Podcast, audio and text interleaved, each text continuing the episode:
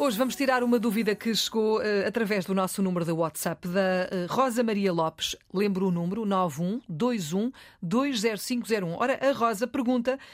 Quando é que devemos usar as expressões debaixo de, sendo que debaixo é tudo, tudo, tudo junto, portanto numa palavra só, debaixo de, ou debaixo de, separadamente? Responde a professora Sandra Duarte Tavares. Filomena, é uma boa questão. É uma boa questão e eu vou procurar ser clara e ser breve. Debaixo de, debaixo tudo junto, debaixo hum? de, debaixo tudo junto, usa-se para responder à pergunta onde.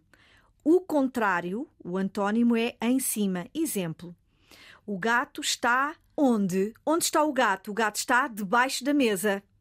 Qual seria o contrário? Está em cima da mesa. Uhum. Portanto, debaixo junto usa-se para responder a onde à pergunta onde? Onde está o gato? O gato está em cima da mesa ou o gato está debaixo da mesa? Esse debaixo junto.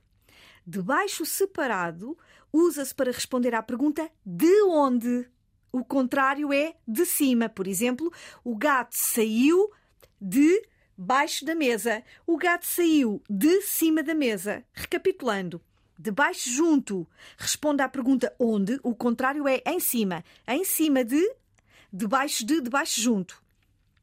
Onde está o gato? Está em cima da mesa, está debaixo da mesa. Agora, o outro, a outra forma, de baixo separado, usa-se para responder à pergunta de onde. O contrário é de cima. Com verbos com preposição de, sair de. O gato saiu de cima da mesa, o gato saiu debaixo da mesa, em que debaixo é separado. Faz separado. sentido. Uhum. Faz, Faz sentido. sentido baralha-nos um bocadinho, mas, mas pronto, mas faz sentido.